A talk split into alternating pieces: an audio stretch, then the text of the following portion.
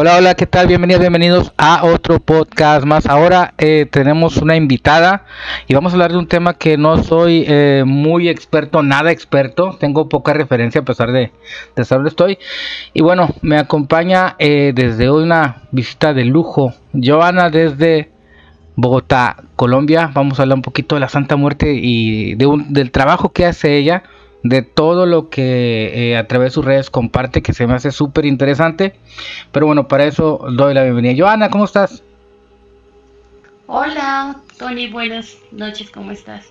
Bien, oye, ya, ya una disculpa por todo el retraso, ya teníamos pendiente ya esta, esta charla, pero, pero hasta que por fin se hizo, ¿no? Digamos que, que los tiempos tuyos no se habían uh, podido acomodar, pero ya, ya estamos aquí, gracias por atendernos, Joana.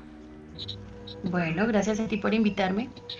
Oye, Ana, bueno, hablando de la... Eh, va a ser pregunta de la Santa Muerte porque yo soy una persona que a pesar de que, de que estoy acá en este país, que, que por cierto tú también viviste acá, aquí ya sabes que el tema de la Santa Muerte es muy concurrido, es muy... Eh, digamos, es súper famosa. ¿Cómo fue tu, tu, eh, tu inicio, tu contacto con, con la Santa Muerte? Sí, eh, llegué a México y estaba viviendo en Guadalajara. Entonces allí tengo la experiencia de conocer a un santero. Eh, resulta que yo tenía un trabajo de magia oscura en contra mía. Entonces, eh, siempre que pasaba por este lugar, eh, veía un consultorio eh, donde había una santa muerte en toda la entrada.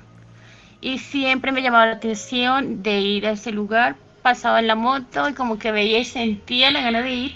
Pero entonces, un día me animé, entré y cuando yo me siento, el, el hombre ve que me siento y que al lado mío se sienta la entidad que yo cargaba. Entonces ahí me di cuenta que esta persona ah, sí tenía conocimiento eh, de lo que sucedía. Entonces desde ahí, ese día, conocí a Santa Muerte. él me compró un cierto dinero para retirar mi trabajo que tenía. Entonces yo no tenía ese dinero, lo cual Mm, a mí se me ocurre decirle, ¿y qué tal si eh, enciendes una vela y, y por medio de ella me ayudas para que ese dinero llegue a mis manos para poderte pagar y retirarme ese trabajo? Entonces esta persona lo que hace es, este, fue a una tienda cerca de, de ahí de su consultorio, trajo una vela y me dice, eh, no sé de qué manera es que tú me dices que lo haga, pero yo te voy a dar esta vela, así que párate enfrente de la Santa Muerte y le pides tú directamente a ella. Pasa la vela por tu cuerpo, haces estos procedimientos, eh, los realicé como me dijo y le digo a la Santa Muerte que me ayude a que ese dinero llegue a mis manos porque quiero liberarme de ese trabajo oscuro que me habían hecho en Colombia. Eh, no pasó tres días cuando el dinero llegó a mis manos. Y de ahí este me mandé a limpiar con esa persona. Pasaron muchísimas, muchísimas cosas durante ese proceso de trabajo, de limpieza. Entonces, fue un procedimiento corto en cuanto a limpiarme y retirarme, pero largo en cuanto a las historias y todo lo que se fue desenvolviendo a partir de que lo conocí a él, conocí a Santa Muerte y bueno. Bueno, Joana, eh, eh, antes, o sea, antes, antes de, antes de que tuvieras este, este primer contacto, ¿ya tenías tú alguna referencia eh, mínima o, o alguna idea de lo que era la Santa Muerte? Fíjate que mi este es mexicano, es de Oaxaca. Y él tuvo muchos problemas o enfrentamientos con la entidad que yo tenía, eh, porque esta entidad era agresiva. Y él sufrió muchísimo con todo esto, con todo esto que yo tenía. Entonces él me dijo, ah, yo creo que a ti te va a ayudar la Santa Muerte. Eso fue lo que me dijo en una ocasión. ¿Sabes? Yo nunca había escuchado acerca de la Santa Muerte. Ah, no tenía ni idea. Entonces cuando él llega y me dice, eh, ella es la que te va a ayudar a ti. Yo estoy seguro de eso. Pero como que yo lo escuché y solamente lo ignoré. Bueno, eh, dio la casualidad de que después de que me dijo eso, pasó un año y nos regalan unos viajes y nos hacen una propuesta de trabajo para ir a trabajar al DF. Y él sin duda alguna empaque maletas que nos vamos. Y así ocurrió. Y entonces no salió el proceso de, del DF y de ahí viajamos a Guadalajara. Cuando viajamos a Guadalajara, ah, eso fue inmediato. Eh, de una vez, este, yo encontré el consultorio de este hombre y de ahí este ingreso con Santa, eh, con Santa Muerte. Este hombre eh, empezó a enseñarme cómo se invoca, cómo se le pide.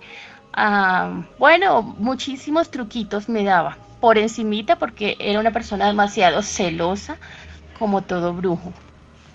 Bien, fíjate, eh, hay veces que, que, la gente todavía, bueno, a pesar de que ya es muy conocida la Santa Muerte, diferencia hace muchos, muchos años, que se le veía como con más eh, miedo, como con más eh, de, desconocimiento, no sé, digamos que, que, tú jamás en un momento sentiste esa, esa como como miedo, como sobre respeto que tiene mucha gente. Tú sí fue inmediata la conexión a lo que tú me dices y de inmediato, eh, digamos, congeniaste con esta, con esta entidad. Joana, eh, cuando tú eh, empiezas, obviamente ya, ya a, verlo por tu cuenta, ¿cuáles son los lineamientos? Si es que existe un lineamiento, si es que existe una especie de reglas a seguir eh, ¿cuáles son, si, si alguien, digamos, eh, eh, le pasa como a ti, que conecta con esta, con esta entidad, ¿qué es lo que, qué es lo que se permite, qué es lo que no se permite? Mm, buena pregunta. Primero que todo, este, sí, sí tuve un cierto miedo y como te digo, durante el proceso de, limpieza y todo eso que me estaban llevando, a este, este, esta persona que me estaba ayudando me entrega una protección y me hace una aclaración y me dice que la entidad que yo tengo puesta, al saber de que se va a retirar, ella va a intentar todo para oponerse y no dejarse sacar. Entonces, por lo tanto, cuando me ha dado esos truquitos de cómo invocar a la Santa Muerte y cómo atenderla, en una ocasión, una noche me dice mi esposo, vamos a cenar, y le dije, está bien. Y nos montamos a la moto y de repente yo empecé a sentir como que algo no estaba bien. Y fue la primera vez que invoqué a la Santa Muerte. Entonces, durante esa experiencia, vamos por toda una autopista y de repente ah, la moto Mm, solamente veo que mi esposo empieza a perder el control de la moto, pero era como si alguien tomara el timón de, de esa moto y no le permitiera a él controlarla. Por lo cual nos llevamos unos buenos metros así. Em, de repente yo volteo a mirar hacia el lado izquierdo y veo una que viene hacia mí. Mi pie estaba atascado en la rueda trasera. Entonces la sombra me golpea la cara y yo caigo al piso. Fíjate que no nos ocurrió absolutamente ¿sabes? A mí pues unos raspones demasiado leves, nada de, nada de gravedad.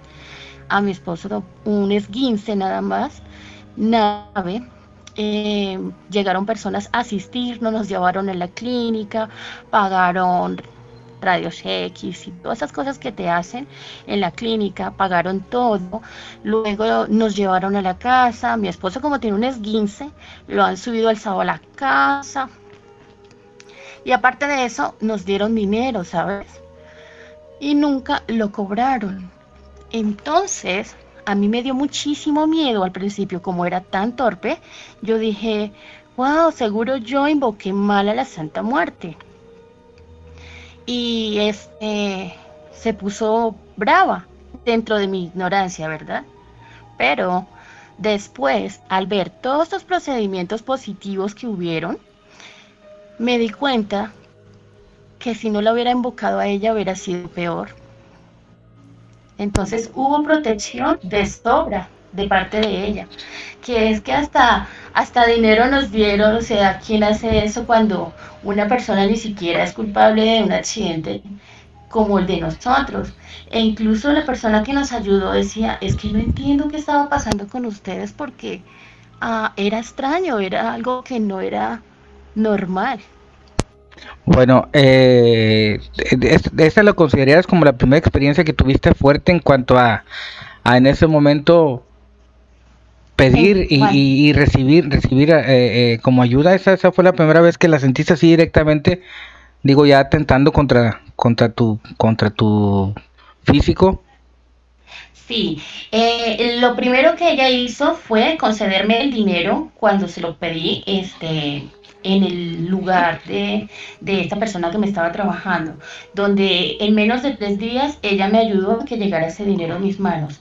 Eso es una petición en cuanto a economía, que me asistió de una vez.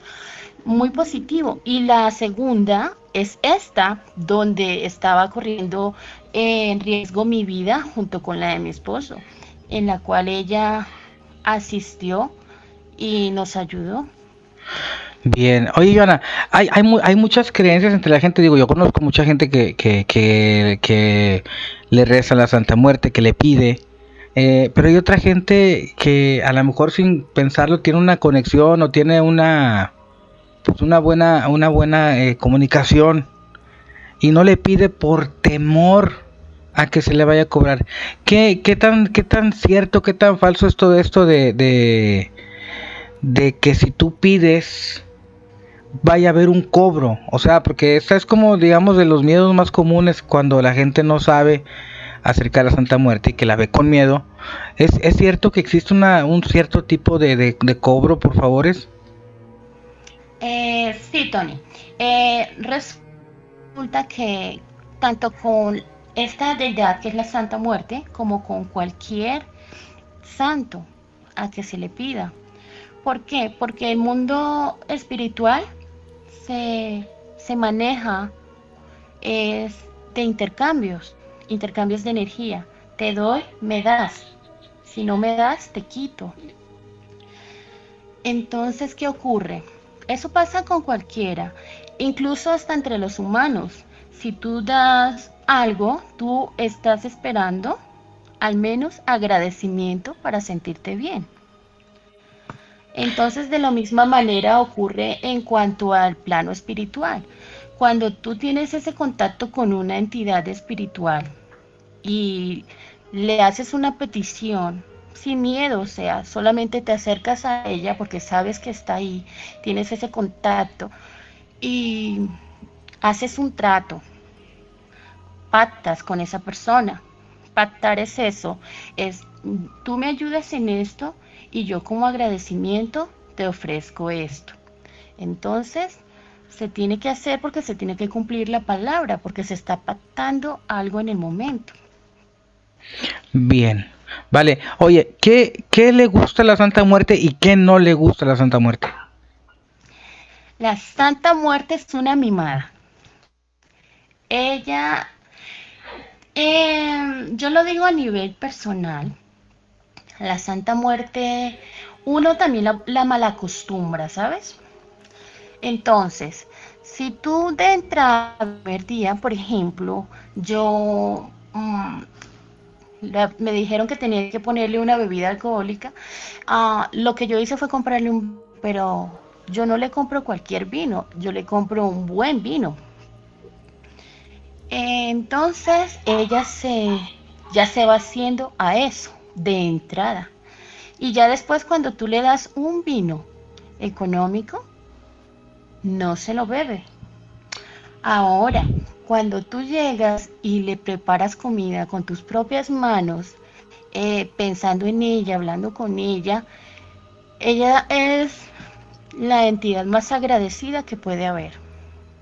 Pero cuando tú no lo haces, este, ella también te quita, ¿cómo le puedo decir? Como privilegios. Ya. Por ejemplo, por ejemplo, por ejemplo con Santa Muerte, ella le encantaba llegar los domingos a la casa cuando estábamos haciendo la comida, el almuerzo. Entonces, como yo la tenía acostumbrada que yo le decía, bueno, Santa Muerte, nos vemos mañana a tal hora porque te voy a invitar a almorzar. Entonces ella llegaba a esa hora a almorzar y ya después llega así como que sin que la invites.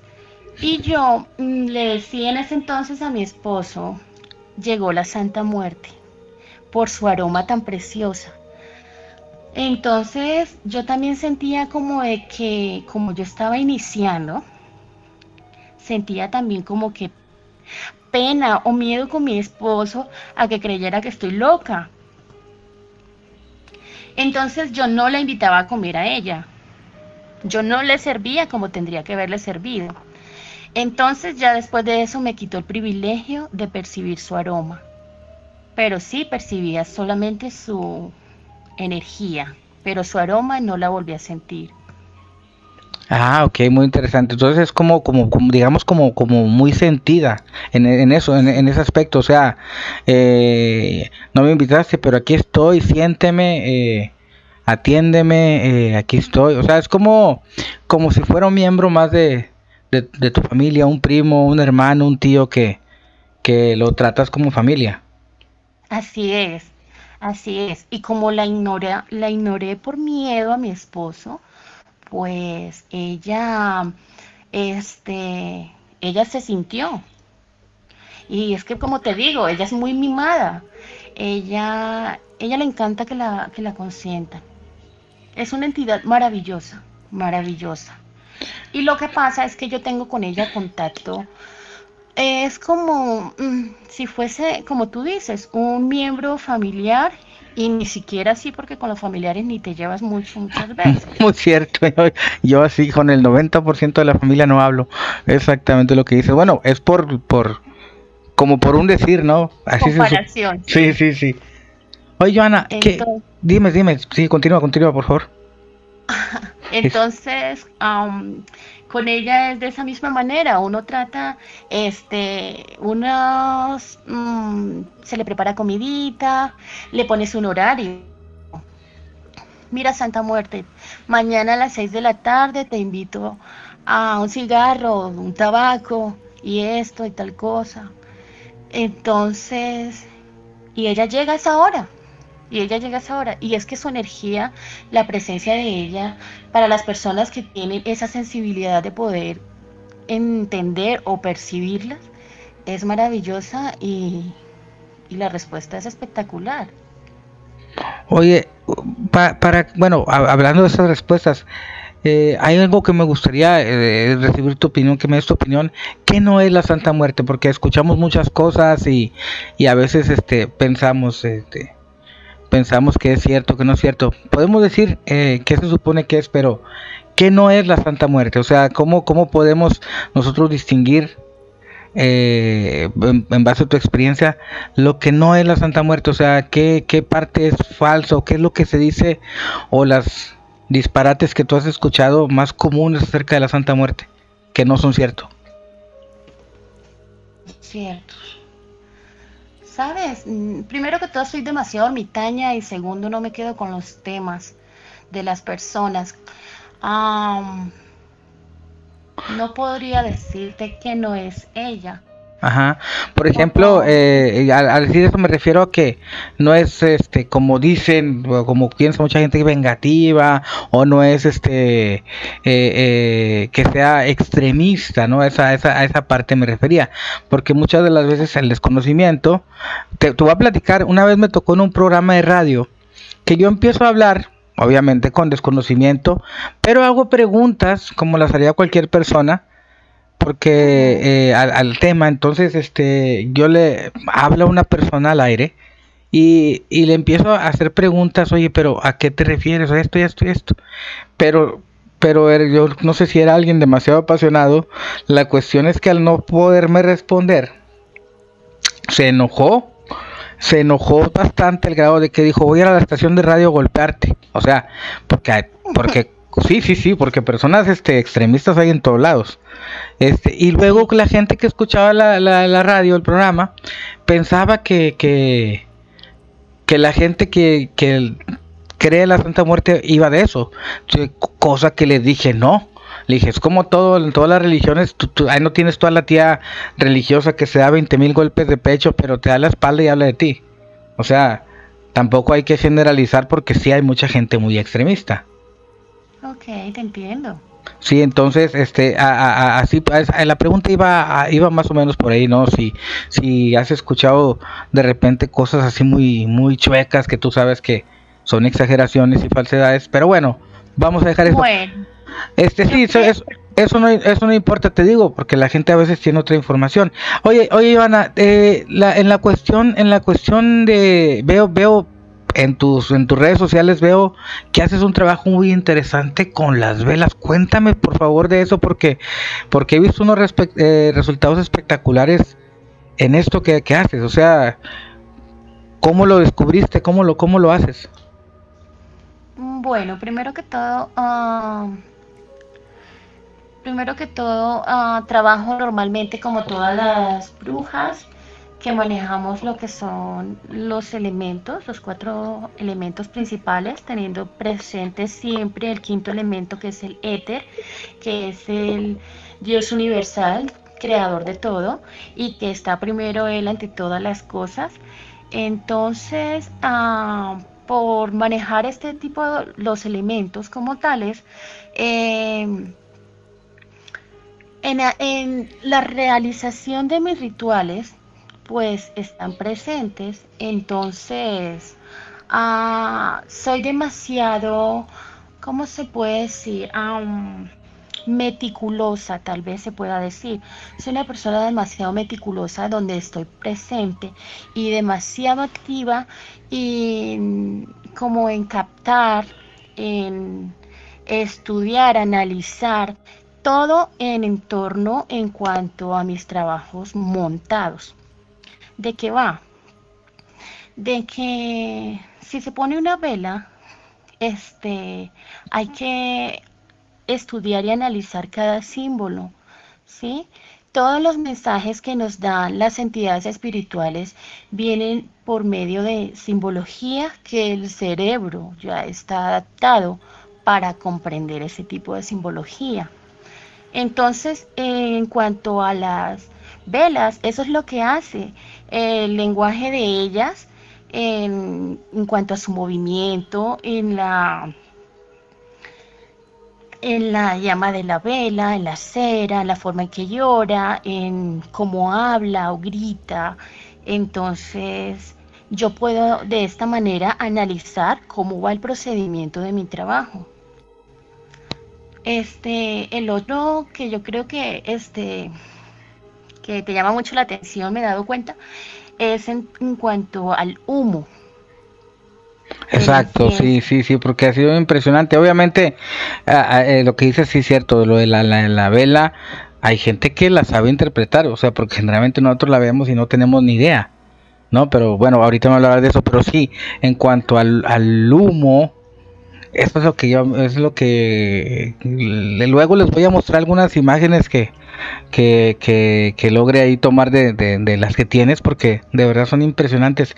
Eh, digamos que, ¿qué, ¿qué, diferencia hay entre la, el humo? Eh, es así, ¿cómo, ¿Cómo es que se dan esas imágenes tan impresionantes, Diana?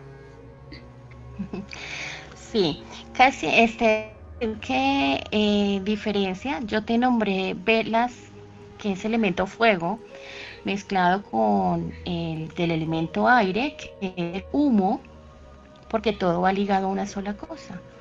Este, solamente se, se puede obtener la información es por las simbologías que nos brindan como tal. El humo es una mancia y esta mancia se llama libanomancia, que es una forma de interpretar el humo del incienso para obtener información sobre diferentes procedimientos de, de ciertos ritos. Entonces, ¿qué ocurre? Que al montar yo un, un ritual, este, he tenido la gran oportunidad de captar por medio de fotografías y videos la asistencia de las entidades eh, que asisten en el momento de la invocación como tal. Y asimismo puedo darme cuenta yo este, de que mi trabajo va bien o va mal. Aparte de, aparte de todo, esto es un análisis que se hace, no solo es ver el humo y sacarle una fotografía, no.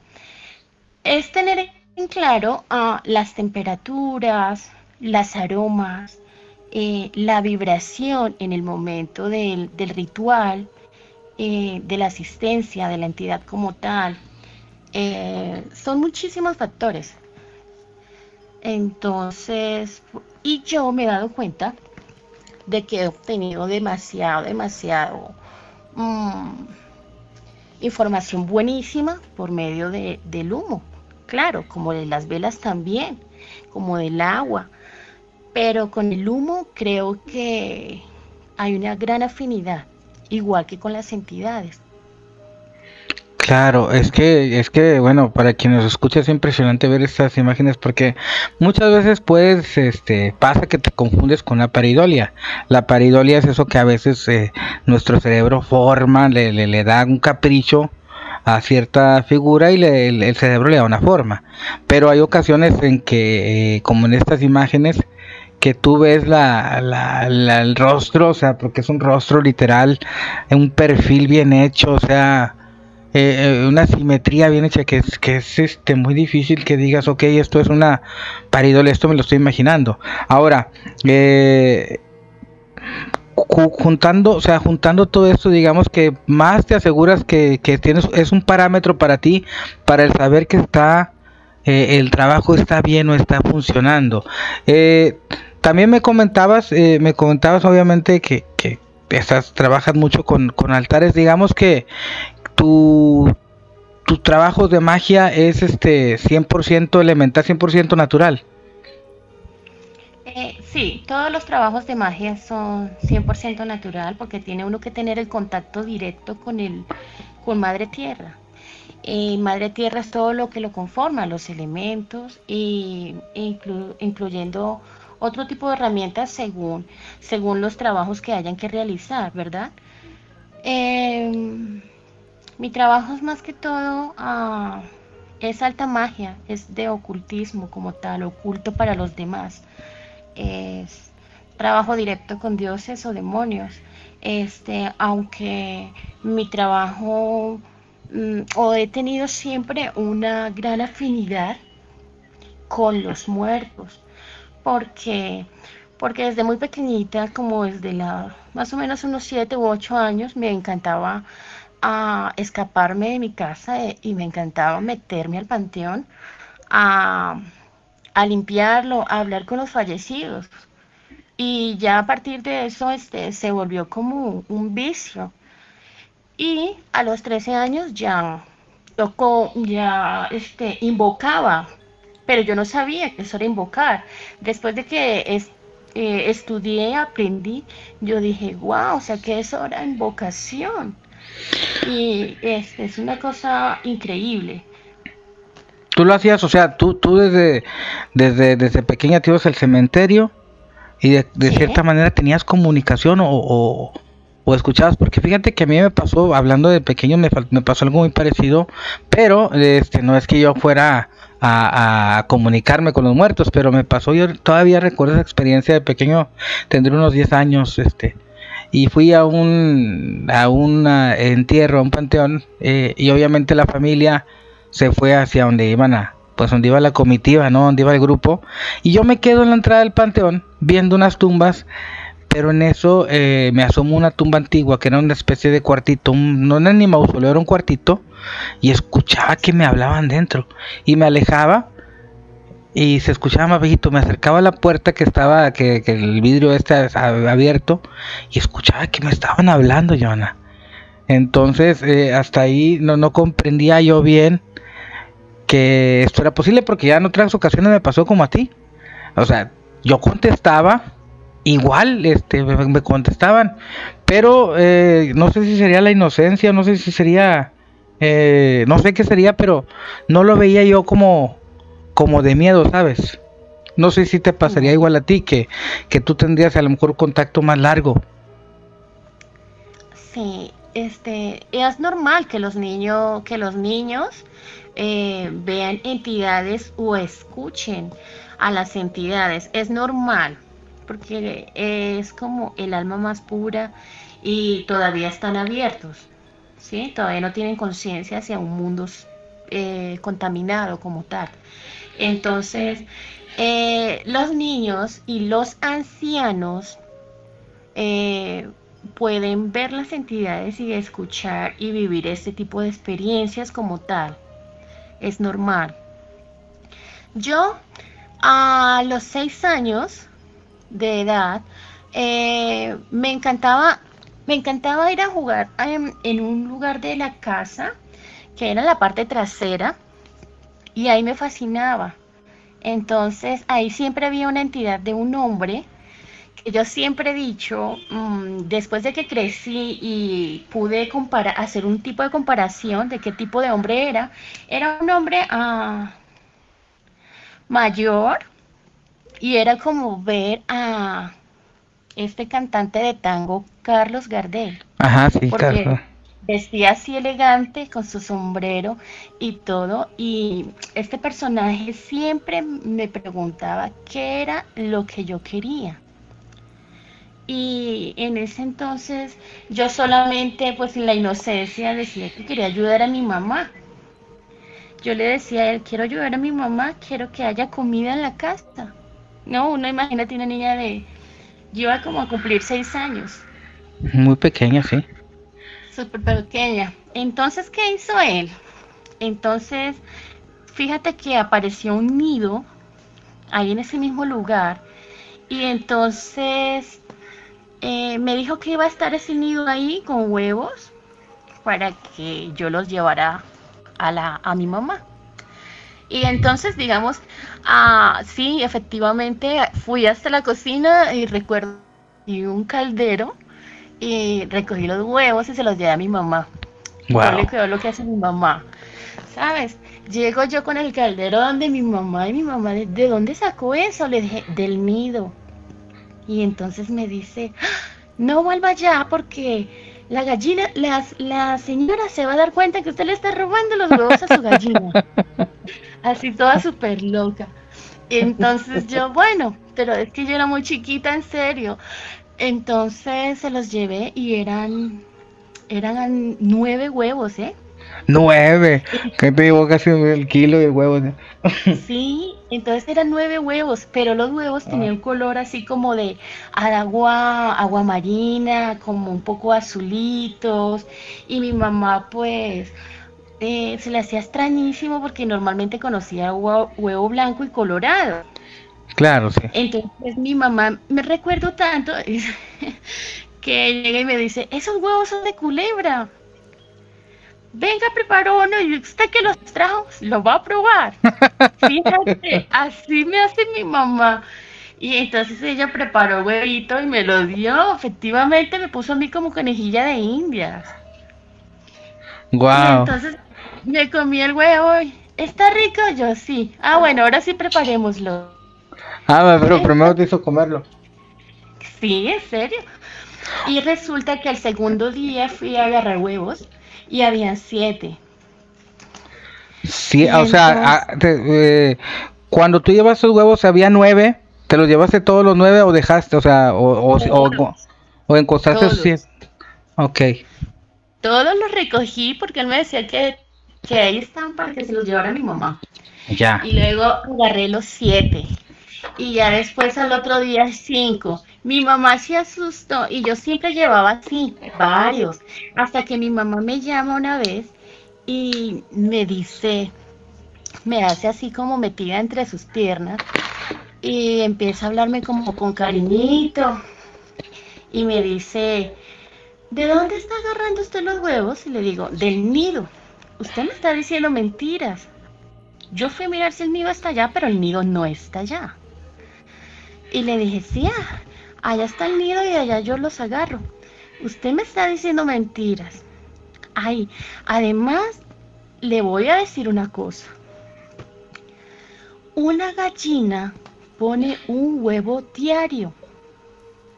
Y no es normal que estés trayendo tantos huevos al día. Porque una gallina no presta su nido. Y entonces, pues no, yo no sabía. Entonces, esas matemáticas que me sacaba ella de lógica, yo no entendía. sí, sí, para, para la edad que tenía, no, no, no entendías. O sea, este, pues sí, viendo, viéndolo por esa parte, o sea, y, y cómo, cómo lo tomó, o sea, qué explicación, qué explicación, eh, con cuál explicación se quedó. No, pues entonces, ¿qué ha hecho ella en ese momento? Me dice, bueno, porque yo le decía, sí, allá está el nido. Y ella me decía que no.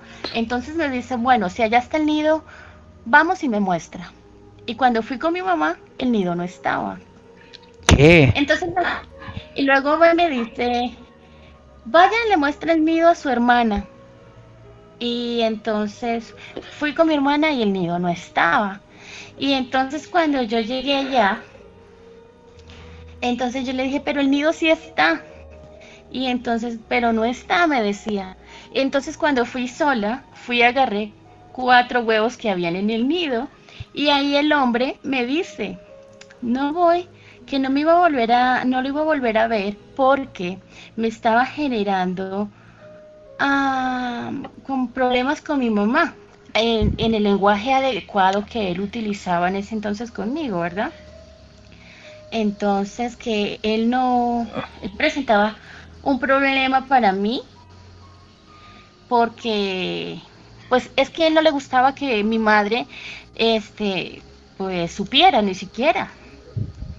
Entonces. Ajá, dime. Entonces, ¿qué ocurrió? Agarré los cuatro huevos y estamos hablando así con él y él me está diciendo que después de eso, que ya no lo iba a volver a ver físicamente, pero que iba a estar en mi cabeza. Que cuando lo necesitara, iba a estar siempre en mi cabeza, solamente se lo pidiera. Entonces, que él me iba a ayudar de otra manera y la manera que empezó a ayudarme fue por medio de los sueños. Entonces, ah, bueno, finalizando el cuento de los huevos, ah, estábamos así hablando y me dice, tu mamá nos está espiando. Entonces, en lo cual yo corto la conversación con él, volteo mi cabeza y sorprendo a mi mamá espiándonos, lo cual mi mamá quedó pálida. Si no se esperaba. No, se quedó así como sorprendida en la forma en que yo este, la volteo a ver. Y ya luego me dijo, me prohibió totalmente ir allá. Entonces me dice, allá no la quiero volver a ver, este, allá está el diablo y se la va a llevar. Yo no sé mi mamá qué percibió o qué pasó, pero mi mamá cambió su rostro eh, súper asustadísima. Ella no le, no le, y es que es más, hoy en día le tocó el tema de los huevos y mi mamá me dice todavía, cállese, no quiero hablar de eso. Y jamás, o sea, era la primera vez que ella veía que tú tenías este, o que pasaste por una experiencia así, o sea, no, no, no, le había tocado ver nada, supongo. Pues no sé mi mamá todavía qué piensa de todo eso. Todavía le da mucho miedo acerca de, de ese rollo de los nidos de los huevos. Ah, en otra ocasión, ah, bueno, este, yo ya no volvía a verlo a él, es verdad, pero por medio de los sueños me lo encontraba. Sí, en tal lugar, debajo de tal casa o de tal jardín, abre, es, o sea, había hueco y habían tantas monedas y este y me decía que estaban. Entonces, ¿qué hacía yo? Me levantaba, eh, apenas abría los ojos, salía a correr para ese lugar, abría el hueco donde me había dicho y sacaba las monedas. Y ahí bailaba, compraba el desayuno o compraba así cosas para mi mamá. Y mi mamá, ¿de dónde sacó eso? Eh, lo soñé. Pero mi mamá nunca me prestaba atención, ¿sabes? Nunca... Como que, o sea, no entiendo qué pasaba con ella. Como que su mente no tenía lógica. Sí, como, como si fuera selectiva, ¿no? Como si fuera selectiva al momento de decir, ok, eh, es, es, esto. Pero como que, que, de alguna manera no quería como, como dar, dar el crédito, así como que, como que, ok, va. Quizá a lo mejor eh, en algún momento tu, tu, tu mamá eh, se llegó a, a, intimidar o a inquietar por tu don. A los 13 años.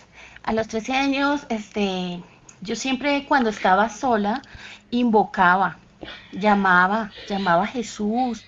Y cuando llamaba a Jesús, el Hijo de Dios, este, para pedirle auxilio, porque mi mamá era muy maltratadora, entonces aparecía una figura en blanco, una, como una figura más luz, así en blanco, y yo sabía que era él y hablaba con él, pero cuando él llegaba, llegaban otras entidades. Entonces yo entraba en una conversación así como estamos ahora, eh, hablar así tan ameno, pero mi madre me estaba espiando, siempre me espiaba. Y entonces de repente ella me interrumpía. Ah, y yo volteaba a mirar como siempre.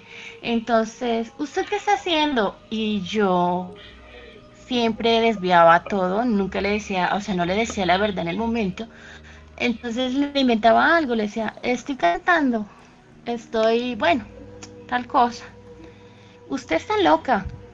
Era lo único que decía. Entonces ya ella como que le daba la cosa como que siempre me veía hablando sola. Pero pues nunca estaba sola. Entonces siempre, digamos, durante toda tu vida eh, eh, has tenido eh, contacto eh, a través de los sueños también es muy importante, ¿no? Porque muchas de las veces, Joana, recibimos este, información, pero a veces como por miedo o por pensar que es un sueño no, no le hacemos caso, ¿no? Pero tenemos, eh, yo creo que todos o la mayoría tenemos, no sé si serán protectores o, o cómo le podría decir cuando te advierten de alguna situación. Sí, son nuestro cuadro espiritual. Nuestro cuadro espiritual consta de nuestros seres de luz, que son los fallecidos ya, o un guía espiritual que tenemos como tal. Como ser humano normalmente tenemos un ángel y un demonio. Eso es así. Entonces, este, todos ellos forman un cuadro espiritual para cada ser humano. Por eso existe el libre albedrío. Eh, como cuando hacen esos programas de televisión que parece algo tonto, donde un ángel te habla en un oído y el diablito en el otro, a eso, eh, a esa señal va en directazo a que cada humano tiene un demonio y un ángel. Y hacen parte de nuestro cuadro espiritual, como te digo, y eso es el libre albedrío. ¿Qué quieres tú? ¿El bien, el mal? Haz, hágale. Entonces, Sí, ese es nuestro cuadro protector. Por eso los sueños, eh, ellos nos entregan mensajes por medio de simbología, por medio de sueños, por medio de aromas, por medio de sabores, ah, por medio de numerología. O sea, todo el tiempo tenemos, tenemos contacto con ellos. Lo que pasa es que em, uno no sabe cómo interpretar o uno muchas veces dice, ay, me estoy volviendo loco, porque a veces piensa que se te viene una idea a la cabeza y que parece absurda. Es como, por ejemplo, cuando vas por tu ciudad y resulta que solo quisiste desviar la ruta, cuando nunca lo haces. Entonces, algo así como que fluyó. Entonces es es, es, no es tanto del ser humano, sino como intervención espiritual para ya, proteger algo. Ya, ya que, que, tú lo recibes, por eso hablas de ese libre albedrío donde tú eliges, ¿no? Y luego tomas la decisión correcta y, y, cuántas veces no le pasa a uno que, que se arrepiente, que tú dices, es que iba a hacer esto, ¿por qué? ¿Por qué elegí lo, lo, que no? ¿Por qué elegí irme por la otra calle? ¿Por qué elegí contestar esta llamada? ¿Por qué elegí no contestarla? Este, y yo creo que aparte de toda tu vida, eh, has tenido siempre estas oportunidades y, y, y, me parece increíble que no entendamos a veces que, que nos ponen como a prueba, ok, tienes esto, pero no lo tomas y, a pesar de la, de la experiencia no aprendes muchas veces. Sí, duda uno, porque es por lo mismo, porque uno piensa a veces que es tonto o resulta que uno normalmente siempre escucha como nuestra intuición habla primero. Eh, te la voy a poner de este modo, que a mí me suele suceder mucho. Cuando estás jugando unas maquinitas, ¿verdad? Entonces te salió el premio. Y entonces de entrada miraste los tres calderitos que toca destapar. Pero resulta que eh, ya pensaste en uno, pero tocaste el otro. Cierto, muy cierto. Entonces, el guía, o, o sí, tu guía espiritual, o tu propia intuición, ya te dijo cuál era, pero tu acción fue el otro. Y después te quedas pensando, o sea, peleando en la cabeza, porque no puedes hacer otra cosa. Entonces dice, ah, pero yo ya había visto ese, ¿por qué no lo toqué? ¿Por qué toqué el otro? Entonces ahí es donde entra como eh, ese dilema, ¿no? De, no hacerle caso muchas veces a la intuición, al instinto. Y, es como muchas mujeres, pero fíjate como muchas mujeres, eh, yo creo que tienen más, como más esta, este sexto sentido, ¿no? Sobre todo cuando es una situación de pareja, eh, la mujer es raro que se equivoque. Sí, es cierto. Sí, es raro que se equivoque, por ejemplo, que, oye, si yo ya sabía que este no iba a venir porque se fue y se iba a ir a tomar, por eso le dije, etcétera, etcétera. Cualquier, por decirte cualquier cosa, ¿no? Sí, lo que pasa es que la mujer es más, más terrenal. Más terrenal, tiene más contacto con la tierra. Entonces, y con la luna. Aunque todas, ¿no? A la final, pero la mujer se marca un poco por esto, entonces más intuitiva. Ah aparte que es que uno como que le chismosea todo, incluso hasta por medio de los sueños. Y como la mujer, como te digo, es más intuitiva, ah, pocas veces falla. Pocas veces falla, así que, así que si nos está escuchando mujer, hágale caso a la, a la intuición que generalmente no se equivoca. Oye, eh, Joana, bueno, te voy a girar un poquito de tema eh, eh, porque tú ya tuviste la oportunidad de, de vivir acá. Eh, ya nos quedan aquí como 10 minutitos, nos quedan, este, sí, se nos fue rápido. Oye, eh, una pregunta en, relación a, los trabajos de brujería eh, que se da mucho acá en, en México, en los panteones. Eh, me imagino que te tocó ver acá. ¿Qué diferencia ves tú o qué similitudes ves tú entre entre los trabajos de, de, estos de brujería que se en Colombia y en México? ¿Ves tú alguna diferencia? ¿Es lo mismo? ¿Cómo se trabaja allá o acá? Porque aquí ya sabes que es algo de, todos los días, ¿no? Encontrar eh, muchos cementerios brujerías para, pues para todo, ¿no? Sí, para todo.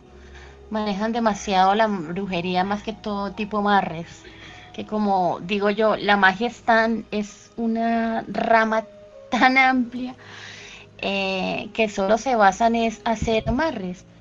Eh, bueno, la mayoría, ¿no? No, no generalizo. ¿Qué diferencia hay entre Colombia y, y, México?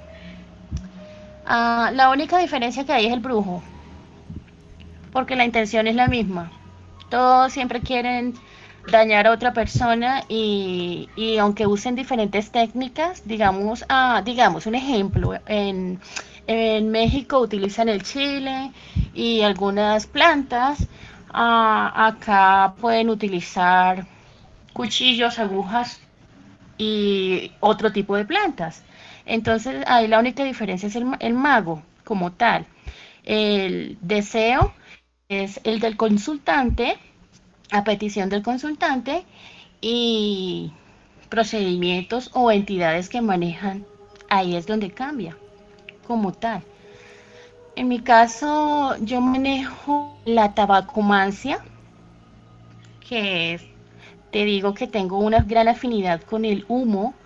Entonces, eh, mi abuelo, lo heredé de mi abuelo, aunque él me escondía, me mandaba a poner la vecina y no me dejaba ver, este, cuando él fumaba tabaco para sus clientes, pero el que lo aprende, o sea, el que lo lleva, mejor dicho, así no quiera, lo aprende.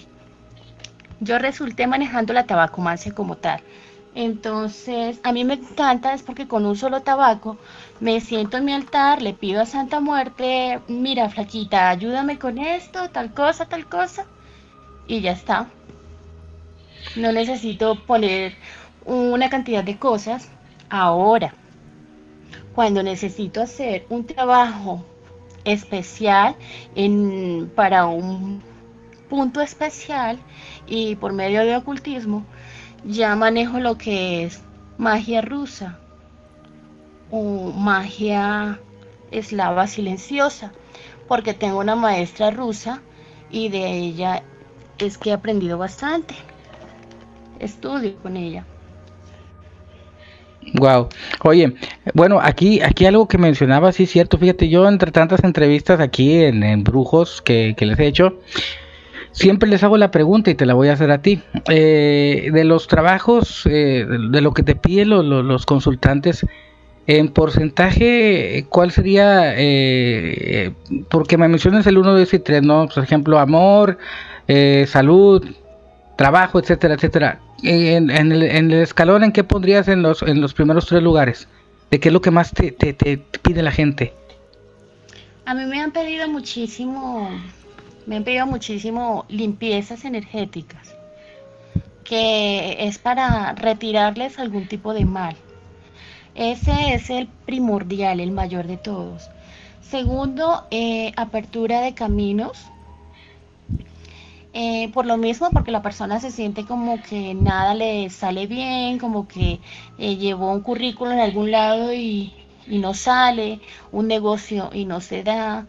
Entonces siempre piden una ayudita para apertura de camino. ¿Y cuál podría ser el tercero así? No podría, no sabría decirte así mucho.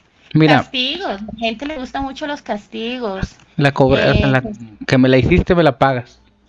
Sí, entonces como que les gusta mucho ese tipo de, de, rituales, de peticiones, porque la gente se siente lastimada, herida o ofendida por X o Y razón y, y no se va a quedar así esto. Entonces también, también se maneja muchísimo eso.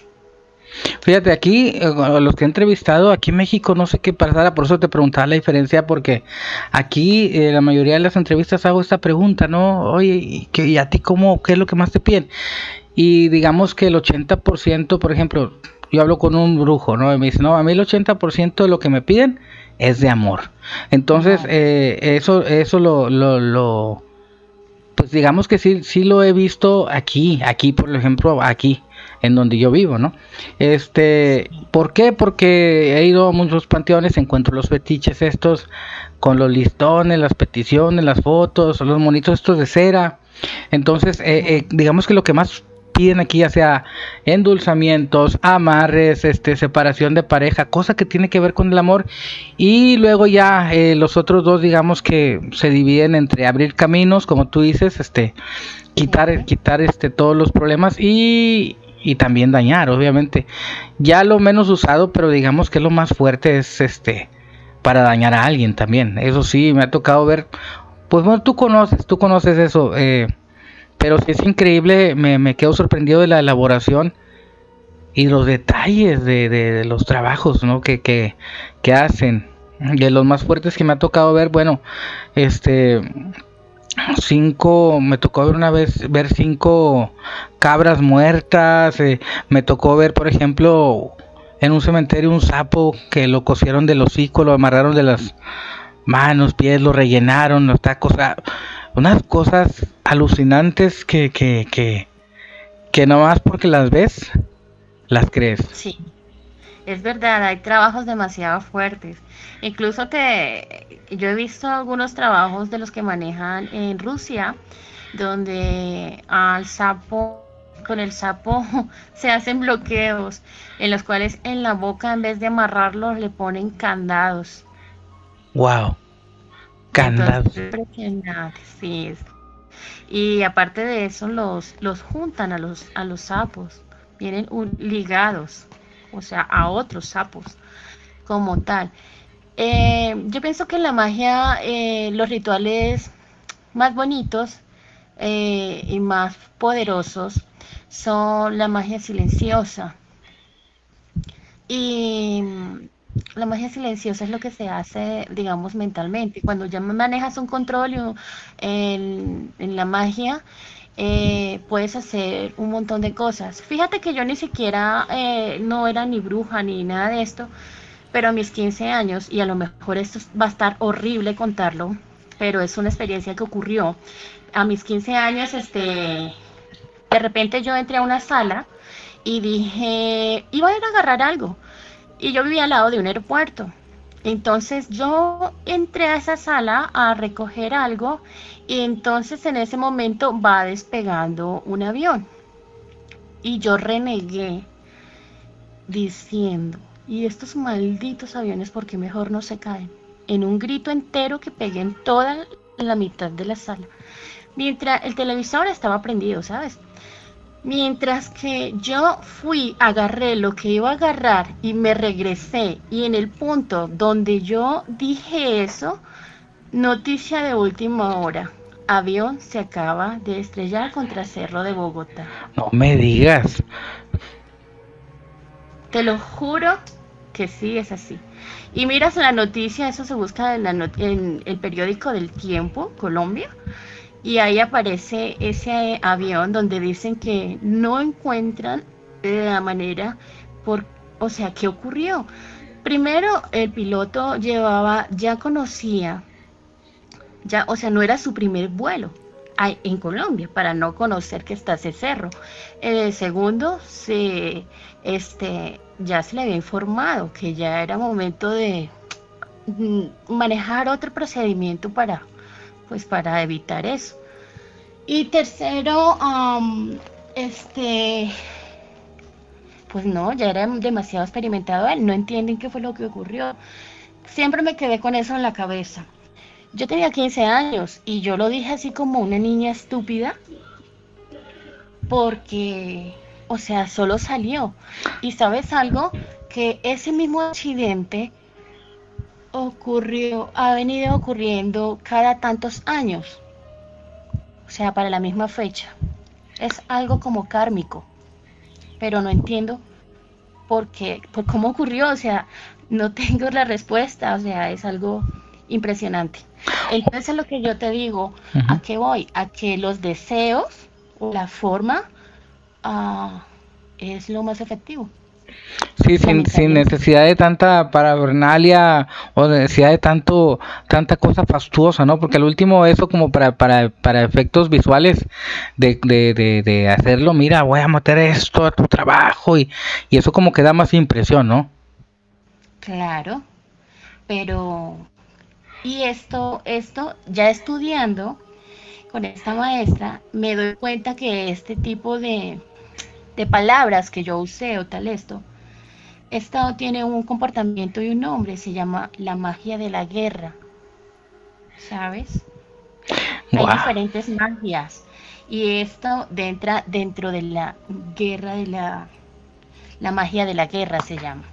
Wow, impresionante. Bueno, nos quedó un minutito, ya, ya me dejaste, ya me dejaste picado. O sea, ya nos dejaste picados aquí con todos porque empezó con la Santa Muerte y luego ya esto te, tengo que hacer otro podcast de, de, pura magia porque está impresionante la experiencia. Yo creo que todavía tienes muchas más.